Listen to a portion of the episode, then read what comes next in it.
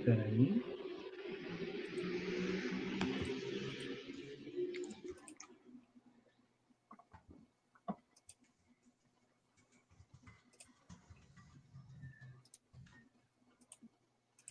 Eu vou checar aqui no Facebook para ver se estamos online. No YouTube ainda não. Destaques.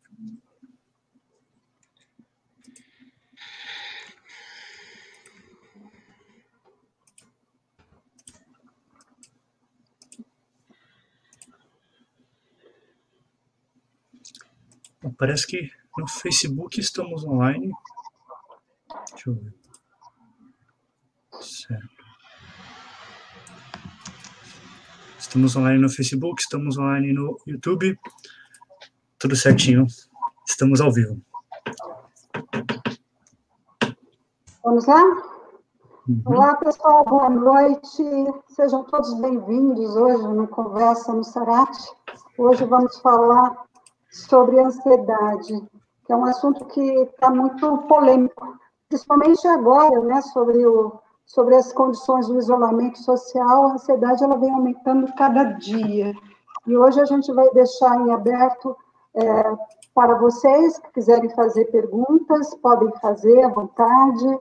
É, estamos aqui com os psicólogos o Jorge é, Miguel e o Vitor Henrique, né? Então, estamos aqui de prontidão para fazer, falar e responder as perguntas, né? Boa noite, pessoal. Boa noite, Cássia. Boa noite, Jorge. Boa noite, boa noite.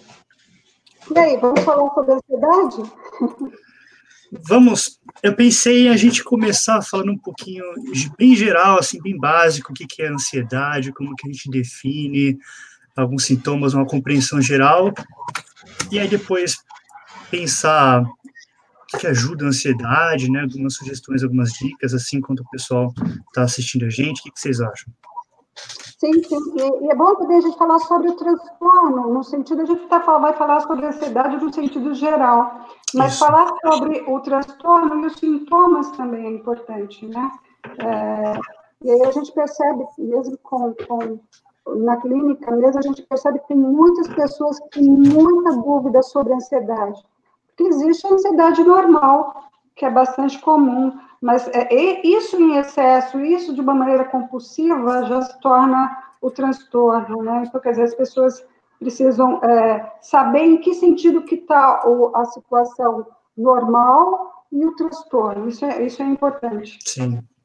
E também, talvez até falar um pouquinho, né, sobre esse momento de agora, que Sim. acho que as pessoas elas estão passando por várias situações difíceis, né? E às vezes elas acham que elas estão erradas ou que elas que as coisas não estão dando certo, mas é um dependendo da forma como a pessoa também puder se cuidar ou puder mudar algumas coisas, pode diminuir um pouco essa ansiedade, né? Que esse momento ainda mais de pandemia, de quarentena, geram a mais. Eu começo já falando sobre filtrar as informações, são muitas informações, né? É, a gente vem tudo que é canto falar sobre quarentena, sobre a política também, a questão política financeira, empresas que são, estão fechando, crise mundial, é muita coisa é, negativa. Então, quanto mais filtrar as informações, é, é lógico que precisa estar a par de, de, da, da, da, situação, mas não o tempo todo, né?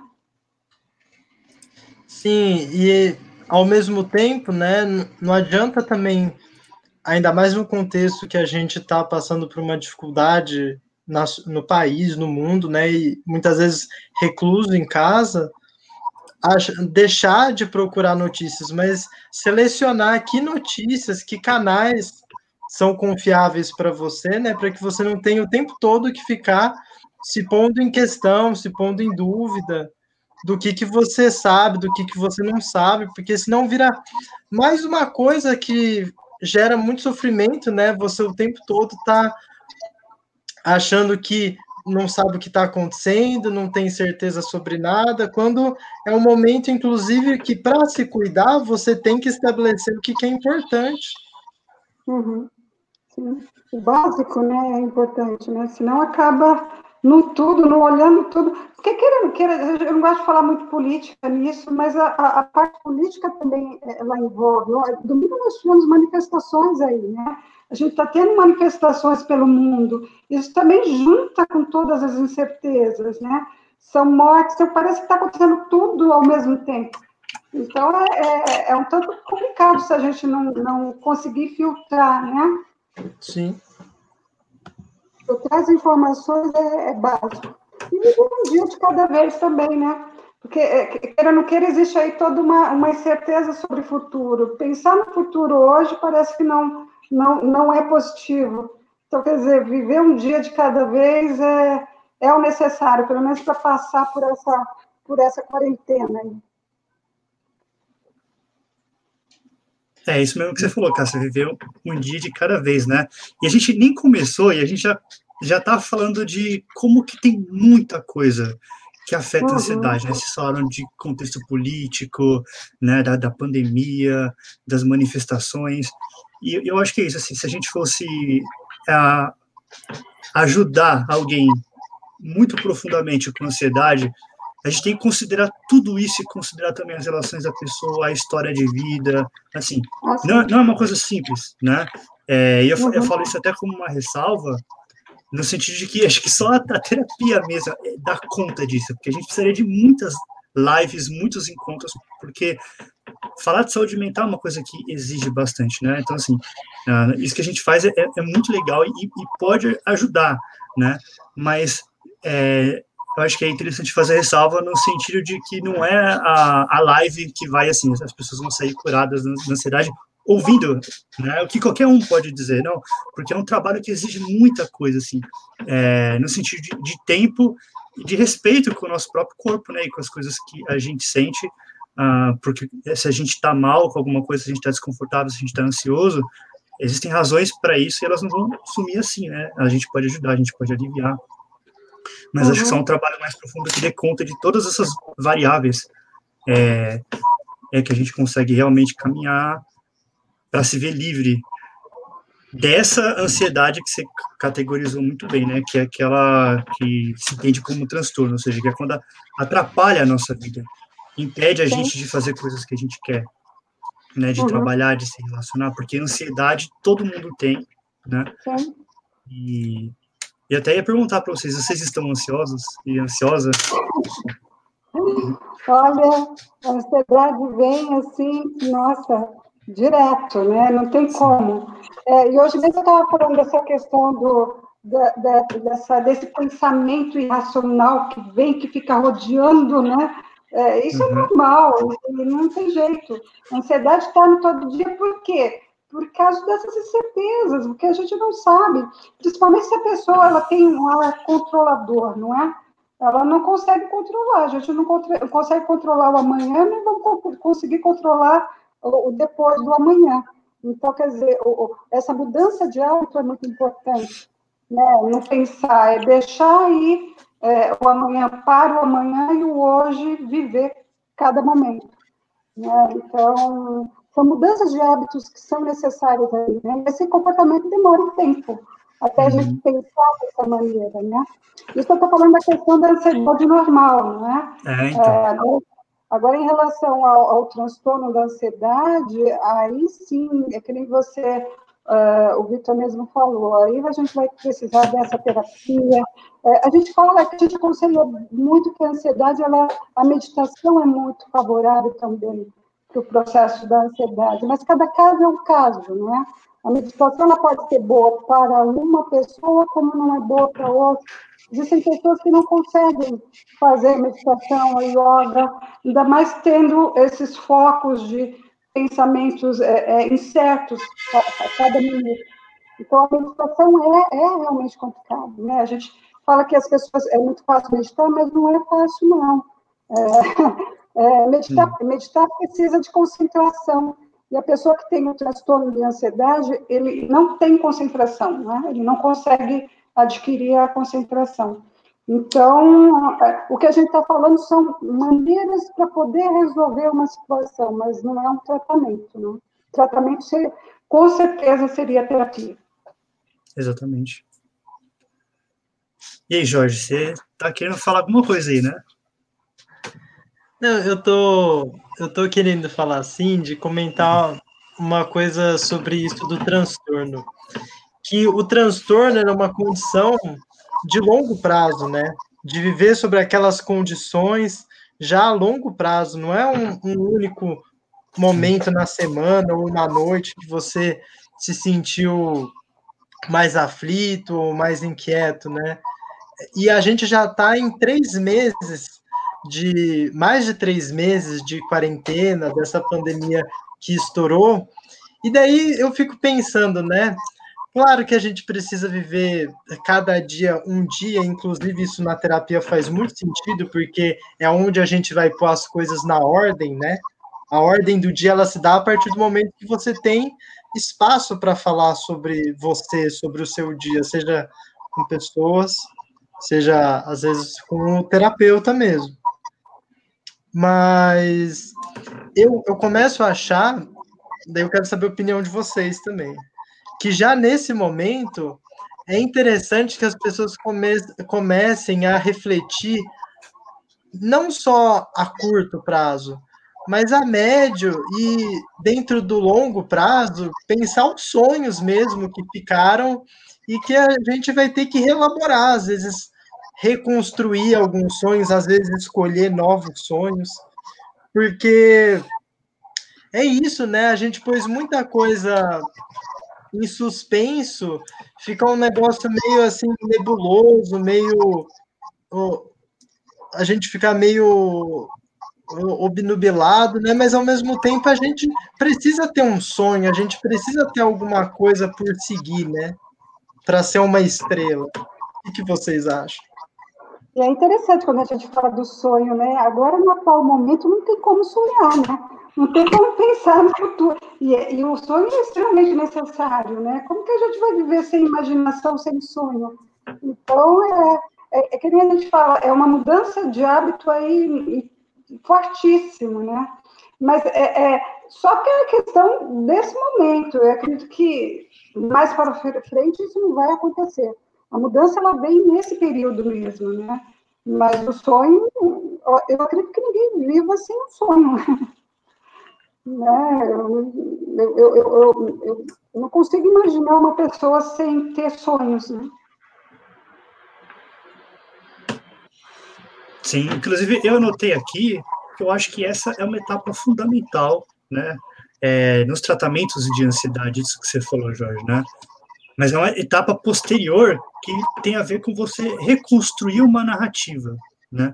Que é uma narrativa que vai sustentar a razão pela qual você luta contra a ansiedade.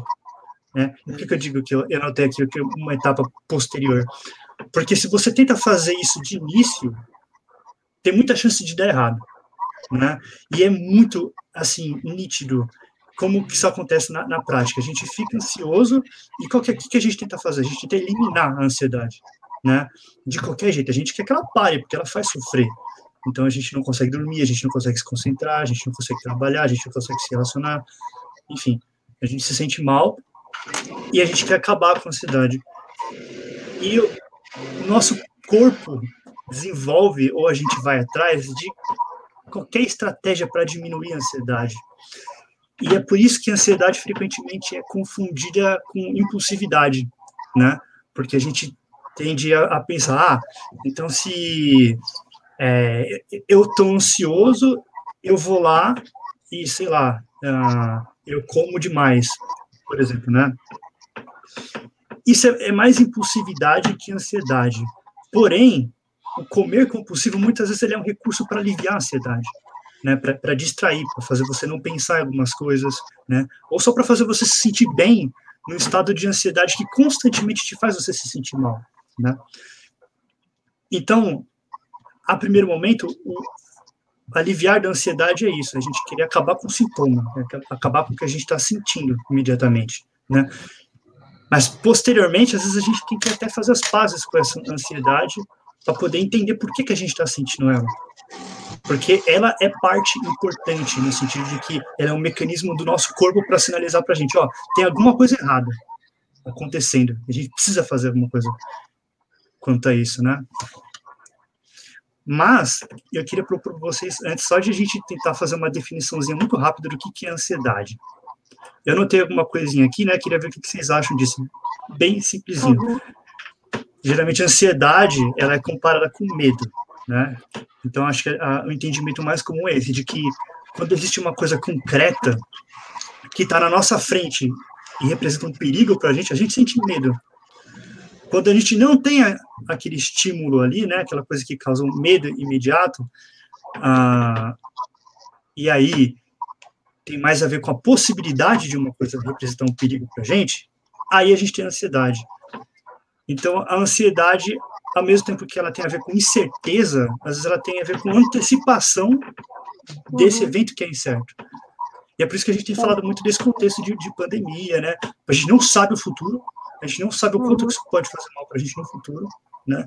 E agora, a gente não sabe se a gente pode sair de casa ir para algum lugar e ser contaminado, né? Então a gente fica em casa, a gente tem ansiedade em relação a esse futuro incerto e todos os perigos que representam para a gente, né? E a forma como isso se manifesta no corpo tem a ver com todos esses sintomas de ah, que ativa mais o sistema nervoso autônomo, né? Uh, simpático, é respiração acelerada, né? Uh, aumento da frequência cardíaca, sentimento de angústia. O que, que vocês acham? insônia, né? A pessoa que sofre da ansiedade é, não consegue dormir. Pensamentos acelerados, né? Que nem você falou, a hiperatividade, a compulsão, a impulsividade, ela acompanha a ansiedade. E o medo, ele vem disso. O medo, a ansiedade vem é, do medo, né? Então, quer dizer, é, é, é para poder estar tá resolvendo tudo isso, a gente sabe que terapeuticamente a gente começa a trabalhar o sujeito no processo do autocontrole, né? A partir do momento que a pessoa tem o autocontrole de si, ela consegue deparar essa ansiedade, ela consegue ter o controle sobre tudo isso, a questão do medo, pensar sobre o medo. Então, quer dizer, o autocontrole, ele é o viés para solução de, desse processo. Agora, como ter, né? Porque na psicanálise a gente trabalha a ansiedade no processo origem, estrutura, formação de sujeito, não é? Porque o medo vem disso tudo. A criança, quando ela tem uma infância estruturada em cima de, de, de seguranças, de autoafirmação, ela, ela cresce, né? De uma maneira mais saudável, né? Então, quer dizer, como trabalhar hoje a ansiedade, o transtorno? A gente vai buscar toda essa estruturação novamente. Então, quer dizer, quando a gente fala, pessoa que sofre de ansiedade hoje, como que ela vai fazer? Como que ela vai conseguir resolver essa ansiedade? Não é nada fácil. Então, quer dizer, é, é tudo por etapas, né? É, acalmar, a gente sabe que é a melhor maneira, mas como acalmar um sujeito ansioso? Né? Tendo várias é, é notícias incertas, políticas incertas, é, situações incertas e medos, né? Então, quer dizer, como acalmar um, um sujeito ansioso hoje? É, é, não é fácil. não é fácil. Então, quer dizer, a gente começa a falar sobre situações de calma, de certeza. O processo do autocontrole é a primeira coisa, a respiração, e se ver e, e, e buscar em si essa estrutura. Então, quer dizer, quando a pessoa está sozinha hoje, a gente depara, eu mesmo tenho pacientes que estão sozinhos em casa.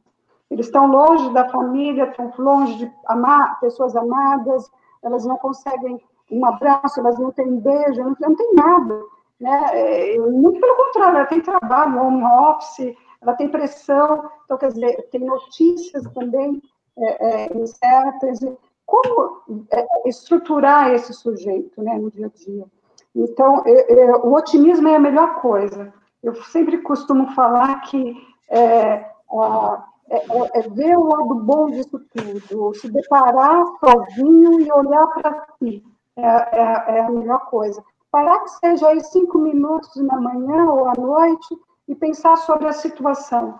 Esse, esse momento de cinco minutos, esse momento de reflexão é extremamente necessário sobre essa ansiedade e como que você consegue controlar tudo isso.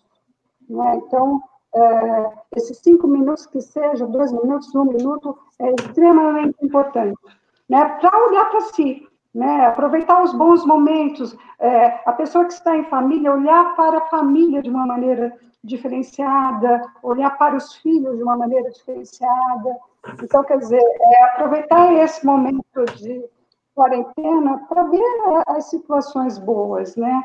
As situações agradáveis que tem, não é? é, é, é esse, essa necessidade do afeto, né? A gente sabe que o afeto é muito importante, mas hoje as pessoas estão tendo mais, estão dando mais importância ao afeto hoje, né? Coisa que antes nessa correria não davam tanto valor. Então, uma palavra de otimismo para a pessoa que está com ansiedade ou que sofre de ansiedade é extremamente positivo. E nós, como é, é, é terapeutas, psicólogos, psicanalistas, a, a gente pode passar é, essas informações, né? É, de como que a pessoa pode, porque queira ou não queira, não são todos que podem, podem fazer uma terapia também.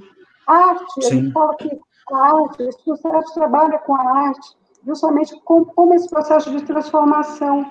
Então, quer dizer, uma pessoa que está ali bordando, pega um tricô, ou pega um, algo para desenhar, uma música, então, quer dizer, é uma maneira de aliviar a ansiedade. Então, tem vários instrumentos aí que podem aí, é, ajudar nisso, né? Nesse momento.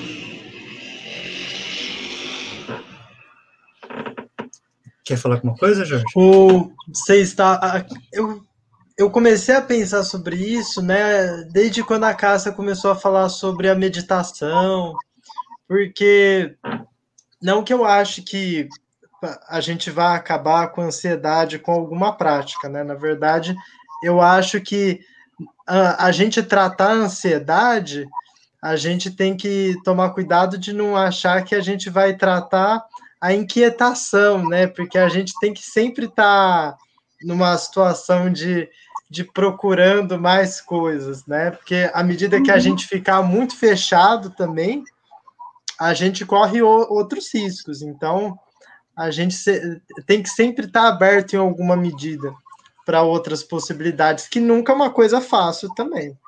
Uhum. Mas quando você falou isso da meditação, Cássia, eu pensei assim, o quanto que é importante, né? Ainda mais no momento que a gente está falando sobre um ambiente cotidiano que tem muita questão da doença, essa questão da higiene, o quanto que às vezes a gente precisa recuperar a sensação não de controle, né, mas de uh, equilíbrio com o corpo, porque enquanto a gente consegue sentir o nosso corpo, a gente está caminhando de um jeito, a gente está pensando de um jeito. A partir do momento que a gente passa a estar tá a reboque, o nosso corpo é só mais um dos objetos que estão sendo deteriorados pelo tempo, a gente começa a ficar cada vez mais distante da gente mesmo e a gente precisa estar tá nessa conexão íntima, porque é, é só essa conexão íntima que faz a gente despertar, né? Que dá aquela sensação de é, isso daqui não é o suficiente, porque precisa disso, né? Às vezes a gente acha que a gente tem que estar satisfeito com tudo, mas também não precisa ser tão radical, né?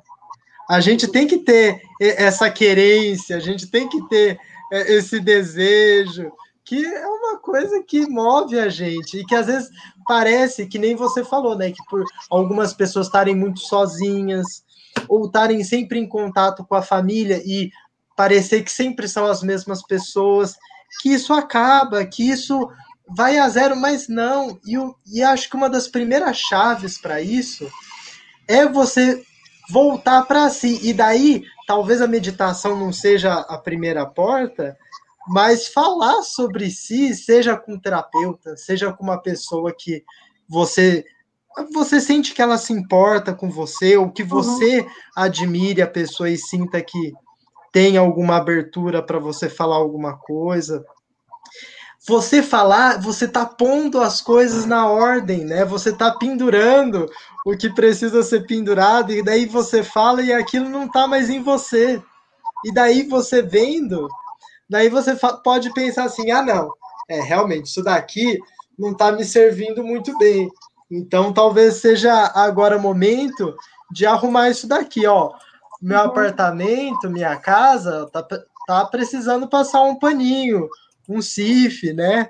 Vamos passar, vamos mudar o cheirinho das coisas, vamos deixar o sol entrar.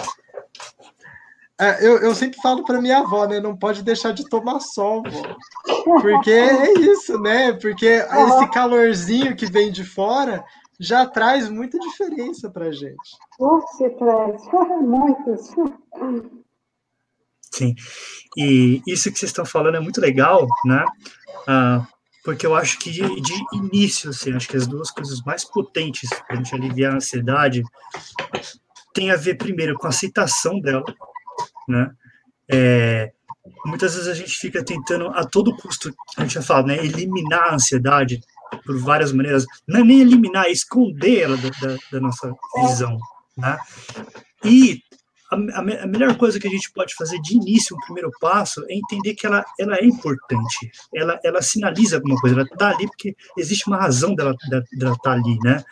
Nosso corpo precisa que a gente sinta isso, por mais horrível que seja, uh, ah, para sinalizar para a gente. Alguma coisa tem que estar tá errada, alguma coisa a gente tem que fazer diferente, né? E às vezes a gente não sabe o que, que é pode, pode estar na nossa história de vida, pode estar agora no, no trabalho, pode estar nas relações que a gente construiu, e pode estar na, nesse contexto sociopolítico, econômico desastroso que a gente está, né, na pandemia. Então, acho que a gente conseguir se olhar primeiro e entender que tem razão de eu estar, tá, estar tá me sentindo assim, né? É, e ter, tentar fazer esse exercício de autocompaixão às vezes ele é, ele é muito importante para conseguir fazer essas coisas, né? E todas essas coisas que vocês sugeriram são muito importantes e elas são consideradas fatores protetivos, né? Aquilo que a gente chama de fatores protetivos, que é aquilo que vai aliviar o sintoma, aliviar o que a gente sente, o desconforto, a ansiedade, a angústia, é, e vai diminuir a chance da gente sentir isso em primeiro lugar. Eu acho que os, os mais potentes nesse sentido tem a ver com a nossa saúde física também, né? Então, quando o Jorge fala de, é, de tomar um pouco de sol, de organizar a casa, é, como é que você falou, Jorge, que o, o tempo faz com a gente? Vai deteriorando. É, a gente corpo. não pode é... deixar o tempo deteriorar, né? O corpo e a mente. Isso é verdade, assim, é, quem consegue, mesmo que seja um pouquinho já ajuda demais, assim, fazer um pouquinho de exercício, prestar atenção na alimentação.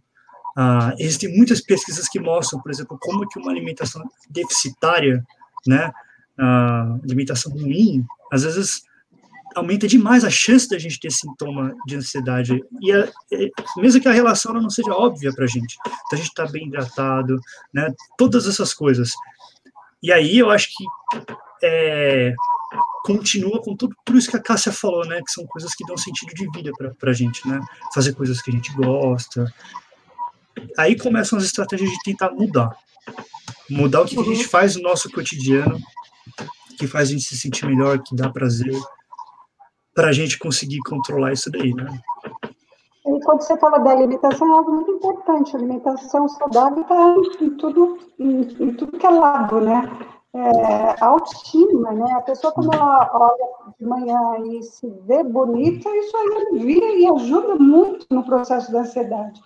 Então, quer dizer, aí tem, você vê que a ansiedade ela tem muita coisa, a autoestima, a questão do, do, do, processo do medo, então tem uma série de coisas que provém da ansiedade. Quando você fala da alimentação saudável, uma pessoa ansiosa, geralmente ela não pensa nessa alimentação saudável, ela é compulsiva. Então, quer dizer, ela vai tomar uma. Ela, ela vai se colocar na comida ou em alguma coisa de uma maneira demasiada. Então, quer dizer, ela não pensa nessa alimentação saudável. Ela, nem, ela pode até pensar na autoestima, mas é uma coisa tão compulsiva que quando ela está comendo ali, ela nem pensa nisso. Então, quer dizer, tem muita coisa por trás do transtorno da ansiedade, né? Esse processo da valorização humana do ser, Então, quer dizer, é aproveitar esses momentos aí de, de tempo que a gente tem para si mesmo, para olhar para a gente, para a gente se amar, né? poder se apreciar. Eu acho que isso seria é, um dos fatores principais para poder trabalhar a ansiedade. O processo da autoestima, do amor próprio, né? É, das situações, quando a gente fala do afeto, é tão importante isso é, para a autoestima. Então, quer dizer, é uma série de coisas que tem que ser revistas aí. É porque eu acho que isso que você está falando é muito importante, no sentido de que traz de volta esse controle, né? E a gente estava falando que a ansiedade tem a ver com essa incerteza, tem a ver com nosso corpo sinalizar que a gente está vulnerável, que a gente está vulnerável a tudo que pode acontecer e a gente não sabe o que, né? Ah, uhum. ou, às vezes, ou às vezes sabe, mas é, é incerto quando, né? Enfim. Ah, então, isso que você fala da, da autoestima, tudo tem a ver com a gente se sentir que a gente tem poder para mudar, por menor que seja, as situações que a gente está, né? E aí, uhum. essa incerteza, ela, ela, fica menor, porque seja ela qual for, a gente se sente um pouco mais forte para lidar com o que vier, né? É, e se a gente for falar do transtorno da ansiedade, Jorge, você quer falar alguma coisa? Mas pode complementar. Até para poder, de repente, ter as pessoas que estarem, estão nos assistindo para saber o significado da ansiedade, né? Porque é tão importante, porque quando fala da ansiedade, o medo é normal do ser humano. Então, daí vem uma ansiedade que é normal. Mas quando se fala de transtorno de ansiedade, a gente, é algo seríssimo. Vem compulsão, vem baixa autoestima, vem, nossa, é, vem é, é, insônia, vem é, transtornos é, e, e, uma série de coisas é, com transtorno de ansiedade. E muita gente, eu acredito que venha perguntar, da onde que eu, qual a origem desse transtorno, da onde que vem tudo isso? O que vocês acham? Da, da onde provém esse medo? Vocês acham que vem da infância, da origem? O que, que vem de traumas? O que seria isso? Vou deixar o Jorge primeiro, porque acho que ele está querendo falar há um tempinho já. Eu, é, Não, mas eu, eu demais, tenho já. uma questão eu que eu quero que eu quero levantar, mas depois, porque daí a gente foi agora por esse caminho do transtorno. Mas eu, mas eu entendo assim que o limite ele é uma coisa muito adaptável, sabe? Eu não entendo o, o limite da ansiedade como uma coisa que dá para estabelecer o que, que funciona, o que, que não funciona. Porque ao mesmo tempo que a ansiedade é isso, né? Ela é uma coisa fundamental.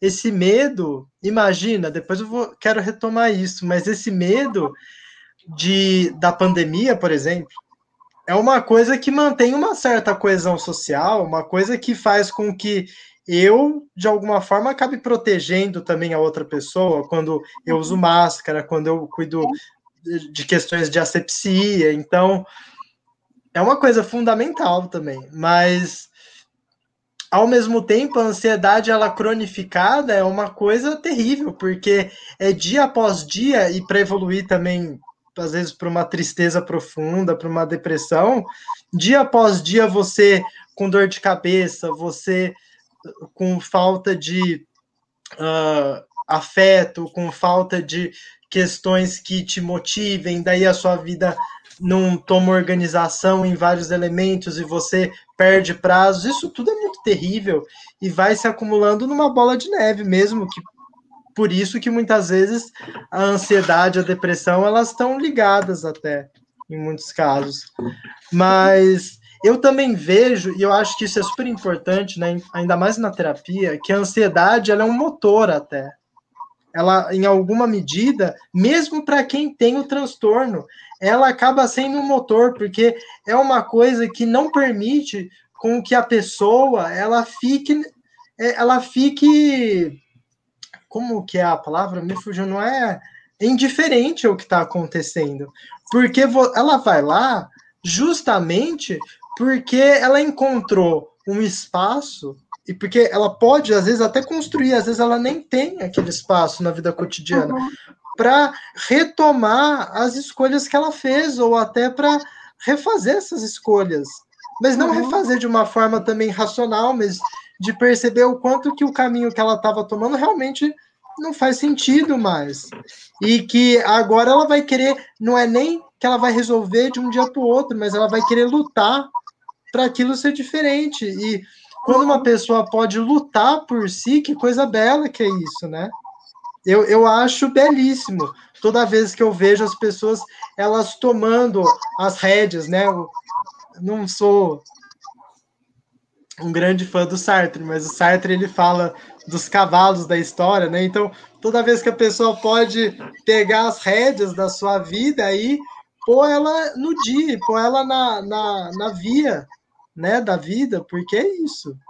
Então, eu acho que a ansiedade, ela é uma coisa super complexa, porque sem ela também, mesmo nos casos com transtorno, é, que tem um acompanhamento psiquiátrico, ela é uma coisa que assim não pode ser não pode ser extinguida também.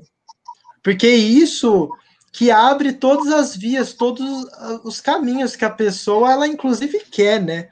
Não é que a pessoa não quer mudar não é que a pessoa que tem que está sofrendo já há meses com isso que está com a vida uma série de desestruturações de, de momentos que ela não consegue uh, fazer do jeito como ela imagina, né? Porque ela imagina, mas como que vai ser também aquilo?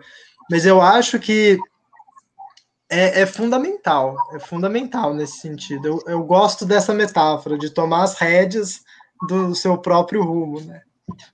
Uhum, o autocontrole, né? É eu achei isso. Você falou. A ansiedade Desculpa, é muito importante. Pois não, Vitor. Não, pode falar, te cortei. Não, eu só estaria complementar o Jorge no sentido da ansiedade. A ansiedade é muito importante. Eu fico imaginando uma pessoa sem sonho, sem almejar o, o, o, o, futuro, né? Sem, é, né? sem criar perspectivas. Então, quer dizer, a ânsia é isso. Então, quer dizer, a ansiedade, ela vem de uma maneira favorável. É só que é, é de uma maneira controlada. Porque o transtorno da ansiedade, ela vem com um processo de negatividade imenso não é? Então, quer dizer, muitas vezes a pessoa não alcança, ela não vai para frente. É que eu estou, estou falando do transtorno, né? Devido a todo esse pensamento negativo.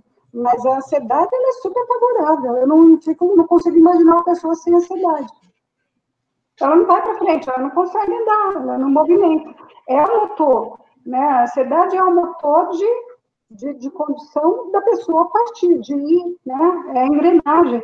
Então, quer dizer, sem ansiedade, sem esse motor, não funciona, né? O problema todo é quando isso vira em excesso, né? O excesso disso, que é o transtorno disso, é, porque o transtorno ele não é tão, ele não é só prejudicial a pessoa, ele, ele é prejudicial ao outro. Quando se fala da palavra transtorno, ele é prejudicial nos dois sentidos, né? Então, quer dizer, além dela prejudicar a si, ela vai prejudicar o outro. Então, quer dizer, o transtorno de ansiedade é, é complicado, atrapalha muito,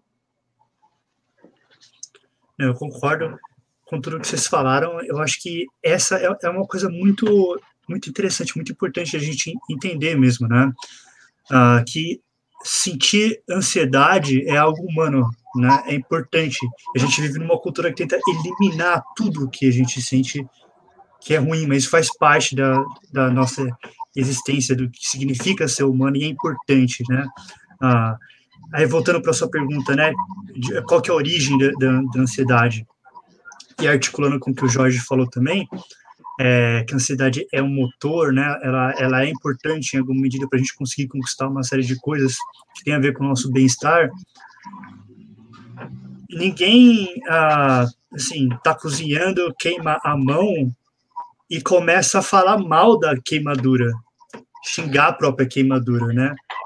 a gente, a gente fala mal do, do, do, que, do que queimou a gente. Né? A gente reclama do fogo, a gente reclama da panela quente.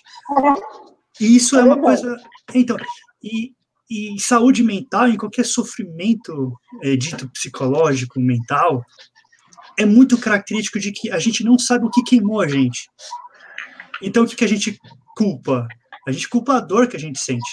A gente reclama dela, né? Assim, ah, e como não tem um agente causador, essa origem que você fala, né, facilmente visível, é muito fácil da gente se culpar, da gente se achar ruim, né, da gente se achar menor, né, ah, porque a gente está sentindo essas coisas.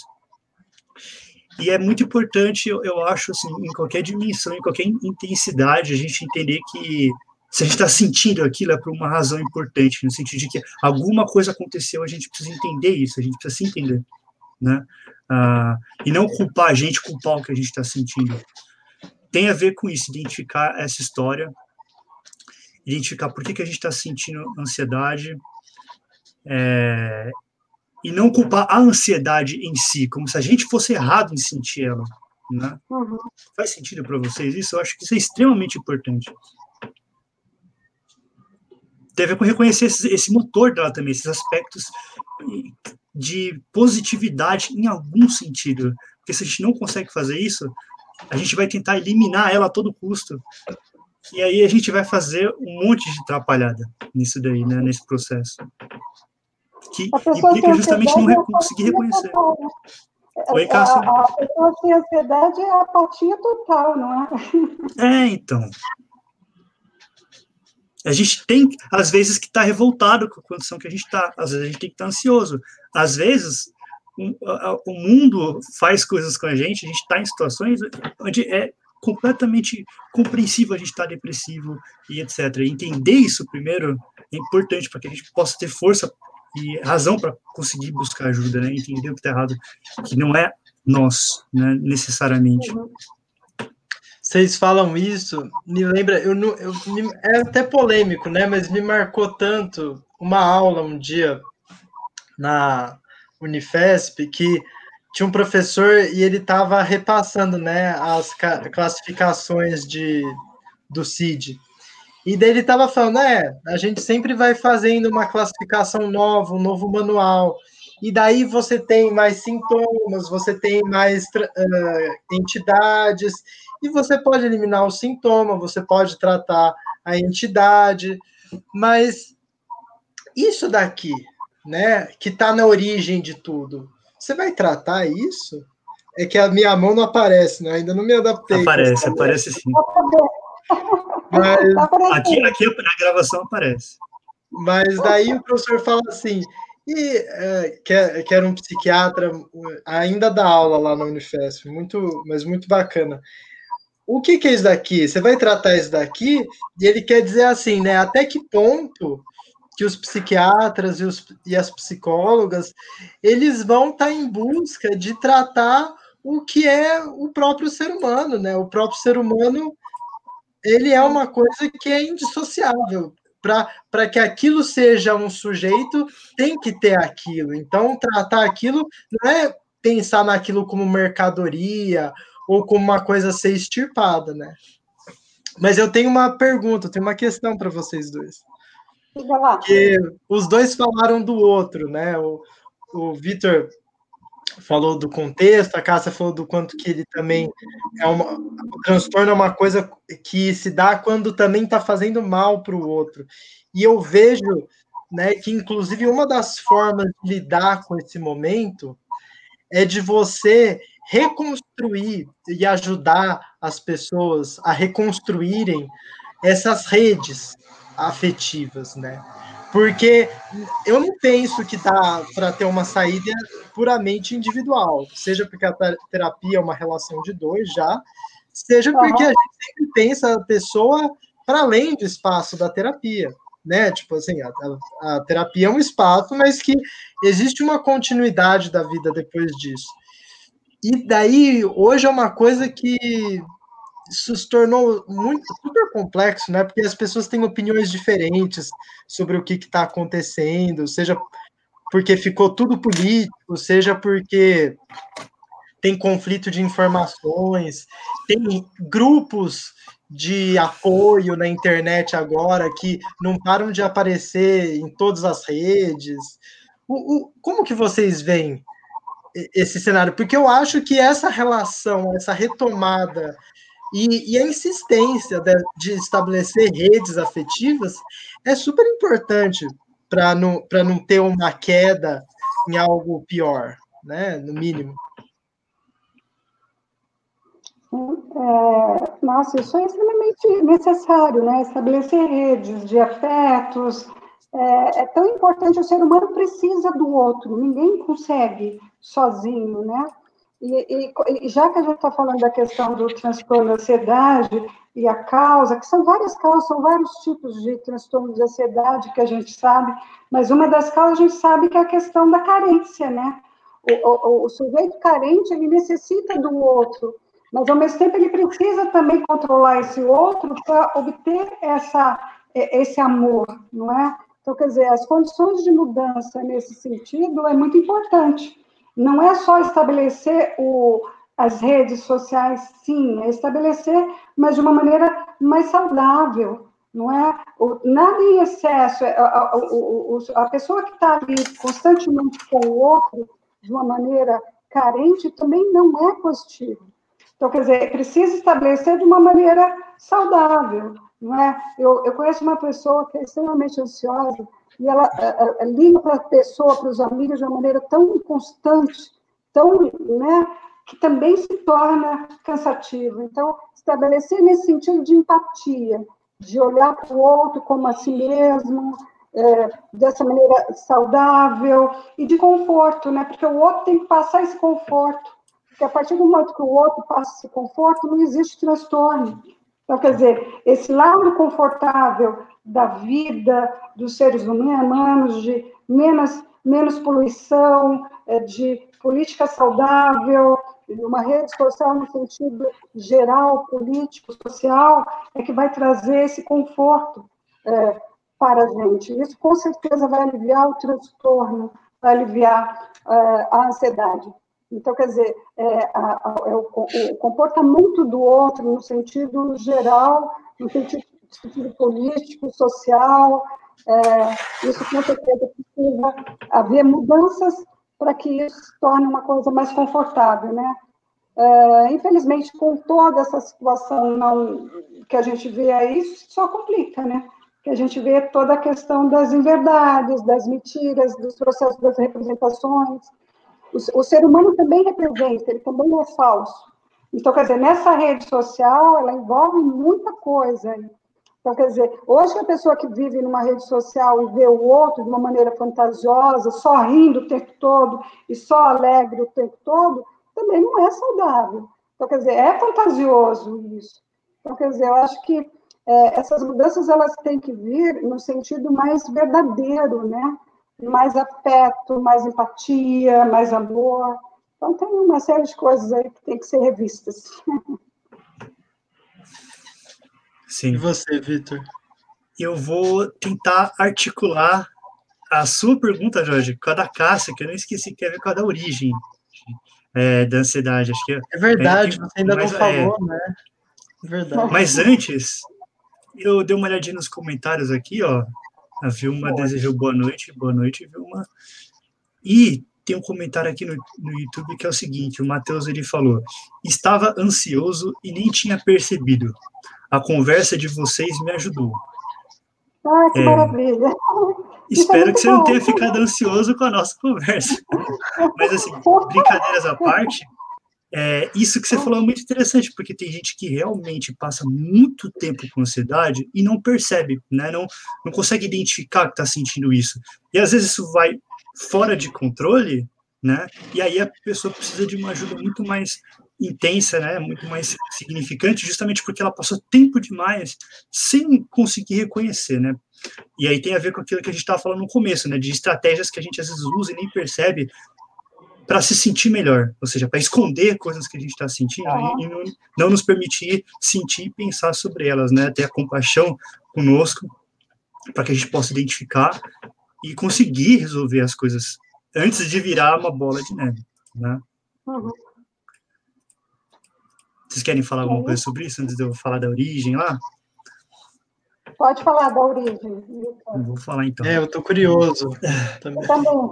Então, o Jorge perguntou das relações, né? Isso, dos vínculos que a gente estabelece, né, Jorge? A importância deles. E a Cássia perguntou da origem. Eu vou tentar misturar as duas coisas, né?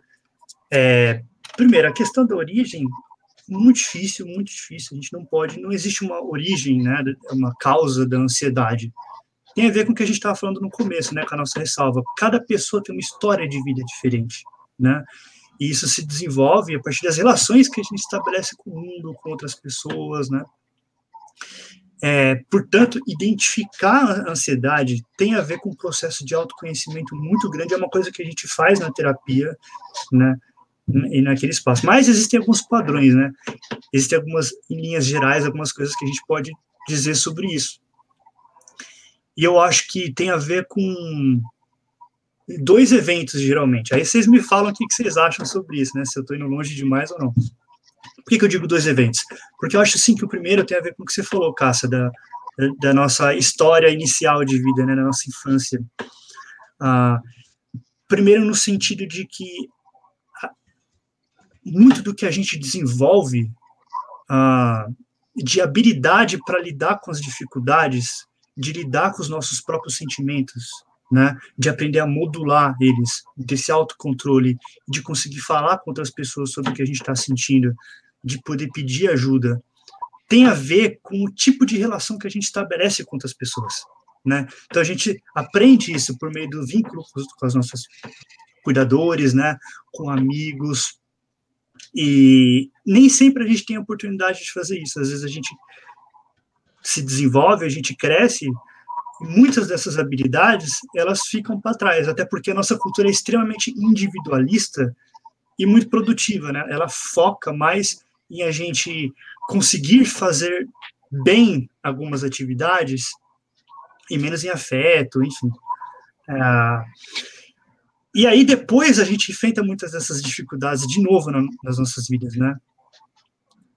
E como elas não foram desenvolvidas, essa habilidade da regulação emocional, do autocontrole, por exemplo, o que a Cássia falou de, de meditação, de respiração, de poder contar com o próximo, de poder ter esperança. Esperança é um componente muito importante. Se a gente não tem esperança, se a gente está desesperançoso com o futuro e com a nossa habilidade de enfrentar o futuro, é óbvio que a gente vai sentir uma ansiedade muito mais intensa, né? Ah, aí a ansiedade ela começa a ficar cada vez mais forte, se manifestar de novo, a gente vai ter pouco recurso para conseguir enfrentar ela. Então, acho que ela, a origem está nesses dois momentos. Está tá, tá no momento do, do, quanto de apoio e desenvolvimento que a gente teve para lidar com esses eventos em qualquer etapa da vida, e depois, quando esse apoio ele falha de novo, né? ou a nossa capacidade de conseguir esse apoio.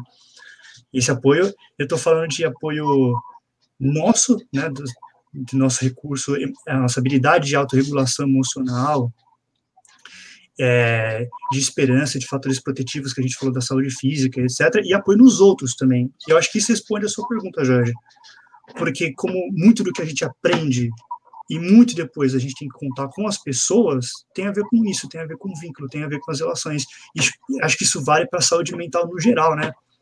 É, não só para ansiedade, os vínculos eles são muito importantes, é por meio da relação com outras pessoas que a gente aprende, que a gente se desenvolve. E se esses vínculos eles são negativos, né, se eles são abusivos, né, com a nossa família, ou no trabalho, eu tenho que trabalhar com muita gente que é abusiva todo dia, né? Enfim, é óbvio que isso vai afetar a gente de maneiras muito terríveis, e assim, quanto mais vulnerável a gente é, mais isso vai afetar a gente, né? O que vocês acham? É interessante quando você fala de relacionamentos abusivos, isso está crescendo constantemente, né? Que a gente pode até pegar como um segundo tema aí para uma próxima, um próximo debate, que vem do processo da ansiedade, vem do processo da depressão, vem de uma série de coisas, mas os relacionamentos abusivos estão constantes. Pode, pode falar, Jorge.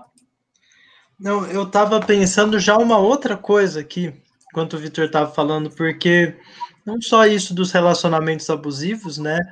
Mas o quanto, acho que foi você também comentou sobre isso, Cássio, sobre a gente se cobrar, né? Porque um risco de que é constante, né, numa cidade como São Paulo, no mundo que vai ficando cada vez mais exigente, é da superprodução, né, de você ser hiper uh, proativo, de você ser sempre está tirando mais e mais de você e que muitas vezes leva a, a, um comportamento abusivo, né? E um comportamento abusivo, ele não é só um comportamento abusivo no sentido de você se exigir mais do que você pode, mas ele abre espaço para você ter práticas abusivas com você mesmo, com seja consumo de mais álcool, seja consumo de outras coisas, que elas não vêm no sentido de recreação, de uh, sentir o próprio corpo, de sentir uma coisa diferente, sim de aliviar aquela tensão toda, né? Uma tensão que daí, se não pode ser aliviada, ela acaba virando até um, uma, um gatilho para uma outra coisa pior, que não seja a própria ansiedade, mas que seja, às vezes, uma relação abusiva, que seja uh, não conseguir sustentar os laços afetivos, as relações familiares, as relações entre amigos, as relações uhum. do próprio trabalho. Então, assim, o quanto que é um, o contexto, né, ele é importante, porque você não é, é se cobrar de prestar atenção no contexto, mas é quem te aprender a se olhar, né? O que para você, a gente fala, né, que para você estar com outro é necessário você pelo menos conseguir estar com você mesmo, gostar de você mesmo, né, para conseguir gostar de estar com outro.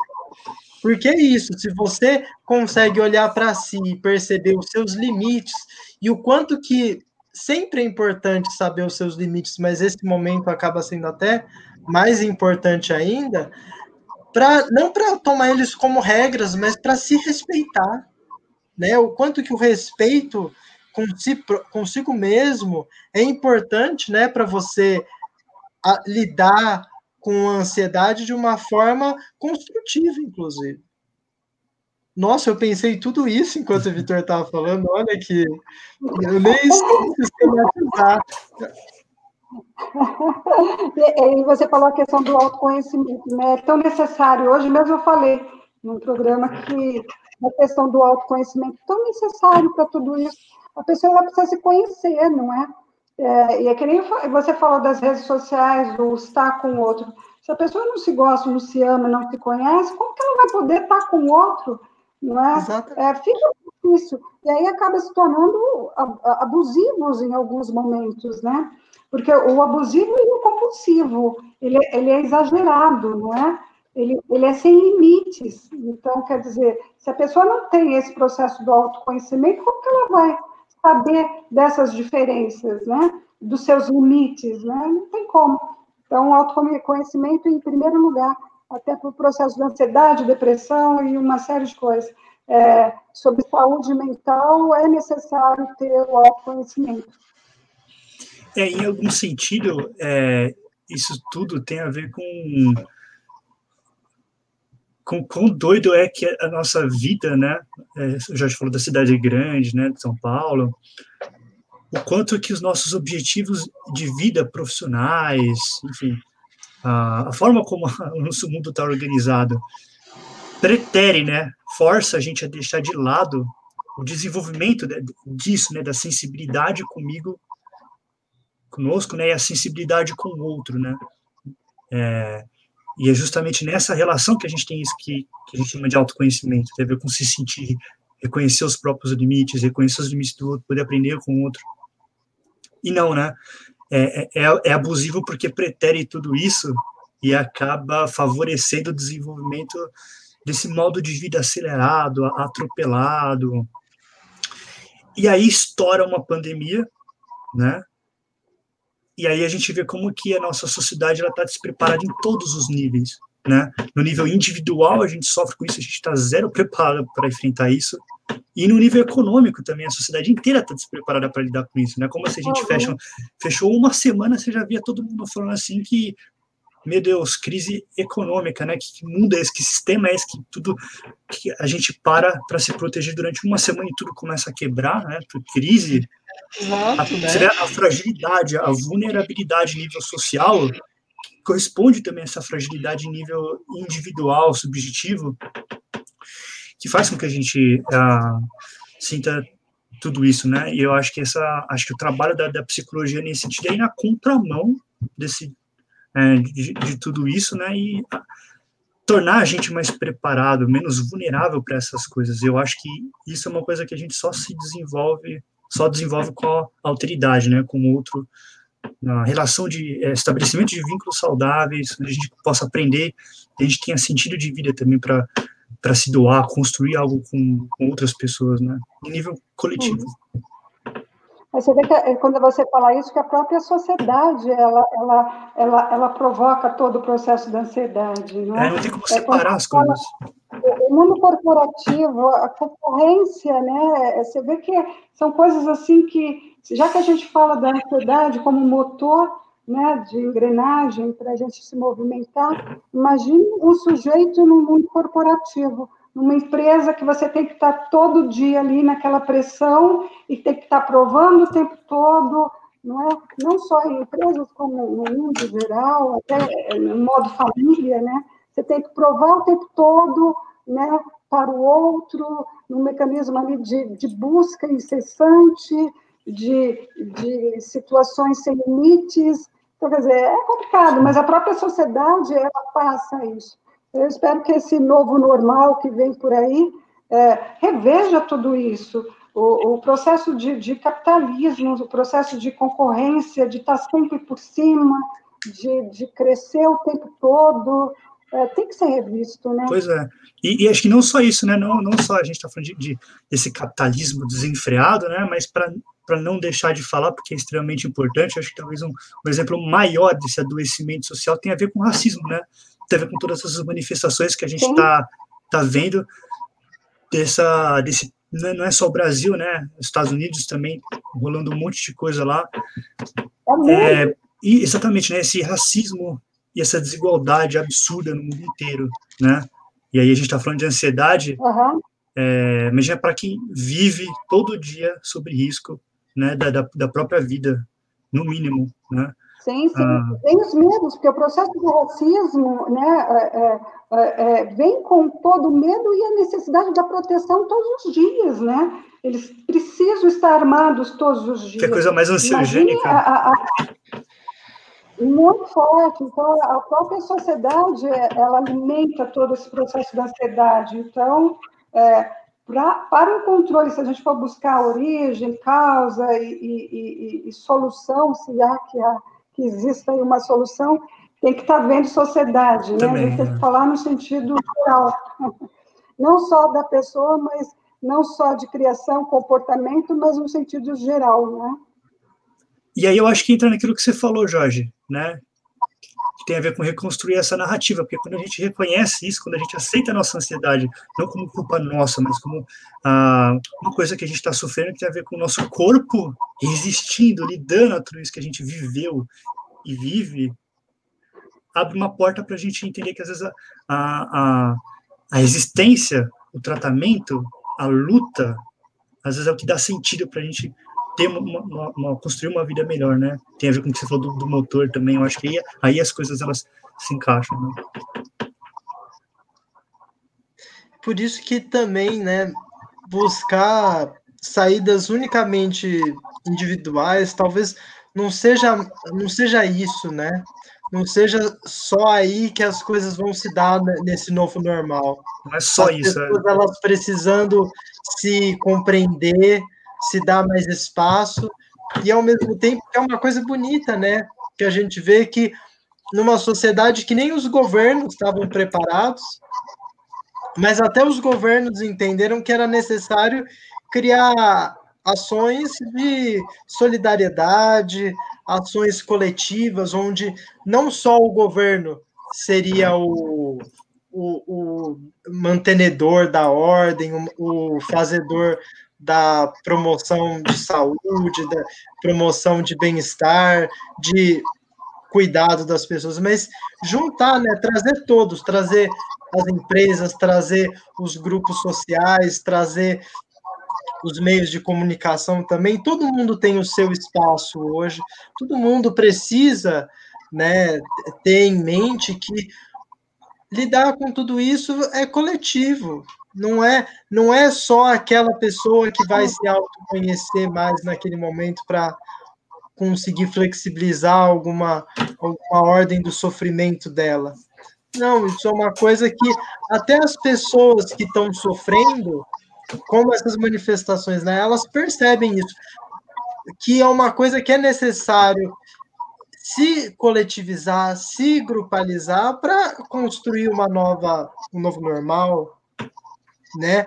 Mas ao mesmo tempo, eu, eu fico pensando aqui o quanto que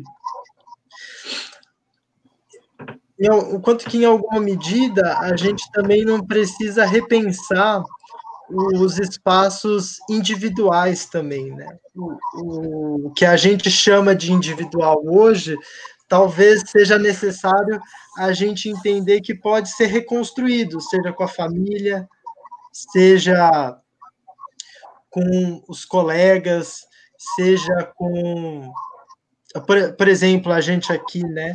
Que a gente poderia, cada um tem a sua opinião, cada um pensa a sua forma, mas na medida que a gente está conversando isso junto, a gente não está fazendo só um novo entendimento de cada um, a gente está levando isso, né, para outras pessoas, e daí outras pessoas podem pensar sobre isso e transmitir da forma delas, como faz sentido para elas, para outras pessoas, né?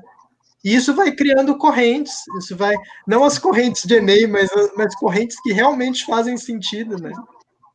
Isso aí é importante, essa construção, né? Nessa busca, nesse sentido, porque cada um tem um sentido, uma modo, um modo de ver, um modo de, de sentir, né? E cada um tem uma maneira de resolver a situação. São diferentes maneiras, né? E que são válidas, né? Importantes. E aí, Jorge, eu achei muito importante isso que você falou, cara, porque muito do que a gente fala aqui, né? A gente tem falado, em algum sentido é importante para todo mundo, né? Assim, é, é importante no geral para todos, porque tem a ver com isso que a gente está falando, que é a experiência humana. Mas tem muita gente que está numa condição de vulnerabilidade tão grande que não consegue fazer muitas dessas coisas, né? Por exemplo, a gente fala da importância de construir vínculos, né? Tem gente que está no estado de solidão tão grande, assim, de vulnerabilidade, que não vê caminho, né? E aí a gente está falando de, das coisas em um nível social também, e eu acho que, em última instância, tem a ver com perceber isso, né? De que não tem como a gente ficar bem enquanto tiver muita gente de lado, né, esquecida. Isso, é isso. É. Então, quem está bem, quem acha que está bem, né, que se sente bem, quem tem condições, também tem que procurar ajudar aqueles que não estão, aqueles que não têm condição, né? Porque é só assim que a gente tem algum sentido para estar tá aqui, né? Porque da, da, vida a gente vai levar muito pouco, né? A gente vai levar nada, né? Então, é, tem a ver com a gente cuidar do próximo também, de quem está precisando, de quem não tem condição de fazer muito do que a gente tem, às vezes, para procurar ajuda, né? Mas essa é situação é toda. Tudo, né? né? Oi, Jorge, pode falar. Não, eu só ia acrescentar é, que essa situação toda que a gente está vivendo, ela, na verdade, ela escancarou isso, né?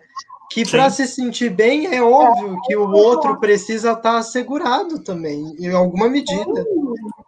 O poder é. da empatia está crescendo, é o lado positivo disso tudo, desse lado, né, que não é nada bom, né? Mas tem a questão do, do poder saber que se o outro não está bem, a gente não consegue estar bem. É, então, quer dizer, necessita de todos estarem bem, né? Esse olhar para o outro tem que ser no sentido coletivo mesmo, essa coisa de todo mundo está bem para o mundo viver melhor. E não é só essa ideia do individualismo, como o Vitor mesmo falou. A gente falou bastante então, disso no primeiro vídeo, né, Cássia? Sim, é, falando bastante, né? Mas, e, e, outra coisa que também precisa acentuar e, e, acrescentar aqui, no sentido de, do processo, quando a gente fala do, da palavra do conforto, a gente fala, fala também da espiritualidade, que as pessoas buscam também, né? Então, quer dizer, cada um tem uma forma de buscar um alívio, de poder resolver a ansiedade, e a espiritualidade, ela vem com conforto também para isso, né? Sim. Eu acho bem legal isso, né? Acho que espiritualidade é uma coisa que a gente cada vez mais tem deixado de lado também, né? Não se fala muito. Uh, mas e, e acho que de um ponto de vista acho que a psicologia em geral ela, ela trata isso ah não, não é científico né a gente não, não, não fala muito ah, e também de um outro lado se confunde muito com religião com instituição né e aí ninguém fala muito sobre. Mas seria é, legal é, também um outro episódio para a gente falar disso, né? Para a gente falar sobre isso, que é muito abrangente, a gente falar sobre filosofia, é. religião, espiritualidade, eu acho que é importante. Eu acho que a espiritualidade acho. não no sentido de instituição, mas a espiritualidade como um isso. todo, não é? é? Como aí a gente vai abranger muita coisa, mas é um viés aí muito necessário para a ansiedade, né? Isso porque isso dá sentido, né? Sim. Isso dá sentido, isso retoma aquilo, né? Para você sonhar é porque você espera alguma coisa. Uhum. E, e, isso não pode ficar suspenso, né? A gente, a gente, todo mundo precisa se agarrar nessas coisas que trazem um caminho, que trazem um sentido. Sim, um sentido, seja ele eh, eh, dentro da espiritualidade, seja no sentido pessoal, filosófico, né? Sim. Então, quer dizer, o sentido é a base de tudo, né? Porque mesmo a espiritualidade, como institui nas instituições, tem uma comunidade lá, tem um fazer coletivo, um estar é. coletivo que mostra quanto que esse indivíduo ele é necessário, mas para algo maior, né? Para algo que uhum. todo grupo está envolvido em fazer também. Sim, se sente seguro, né? A pessoa se sente segura ali. Ele está no meio de pessoas que olhem, olham para ele, né? Ele está ele tá se sentindo protegido, está tá dentro de um conforto. Então, isso é muito importante, né?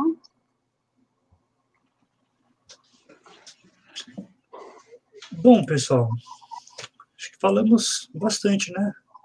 Uhum. Tava pensando em.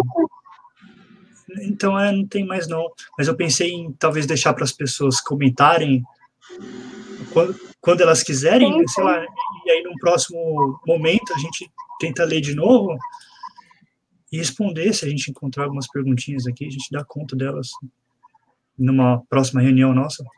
Sim. Sim, sim. Né?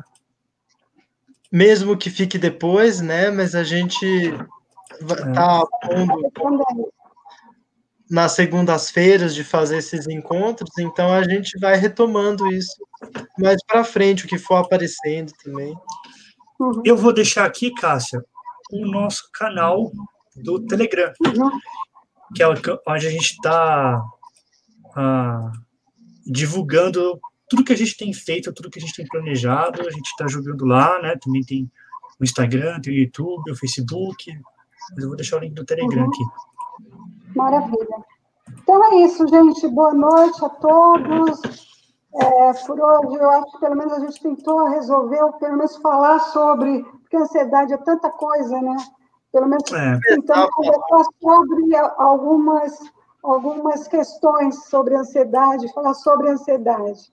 E aí, até o próximo Conversa no Sarate, que vai aí todas as segundas-feiras às 20 horas. E aí a gente vai aguardar. E é bom as pessoas também é, é, é, é, é falarem aí os próximos temas, o que eles querem ouvir, é sobre Sim. depressão, sobre espiritualidade, sobre filosofia, que a gente falou aqui. Então, quer dizer, deixar isso em aberto para que o pessoal também fale aí. Uma boa noite para todos. Boa noite, Obrigado, pessoal. Boa noite. Boa Obrigado. noite.